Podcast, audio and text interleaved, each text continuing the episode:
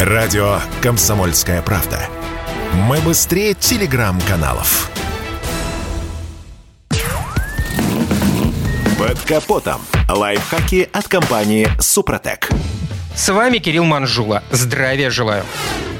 Многие в этом году, возможно, впервые вынуждены будут обратить свой взор на рынок поддержанной резины. Ведь купить сегодня новые шины равно как и новый автомобиль занятие не для слабонервных. Стоимость одного баллона иной раз доходит до цены комплекта пару месяцев назад, а улучшение текущей ситуации того самого света в конце тоннеля пока не видно. Так что напомним несколько простых правил при выборе подержанной резины. Первым делом, конечно, надо обратить внимание на следы восстановления. Если ремонт прокола на горизонтальной, прилегающей к асфальту стороне – это еще полбеды, то вот заплатка на корде боковине уже приговор. Следующий пункт – износ. Первым делом смотреть надо на равномерность износа, а далее на остаток протектора. Рельефная часть шины разная по составу. Верхний слой более прочный, нижний более мягкий. С износом покрышка теряет не только в аквапланировании, но и в стойкости к внешним раздражителям.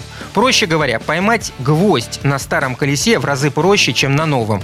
Этот фактор стоит держать в голове.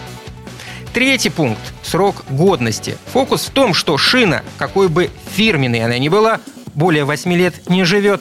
Старение резины – это трещины, которые однажды приведут к появлению грыжи. Причем подвига для этого не потребуется. Любая приличная кочка или стык на мосту справится с задачей.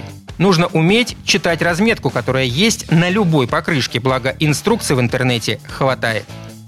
Следующий пункт – гонка за брендом. От нее стоит отказаться в угоду логике.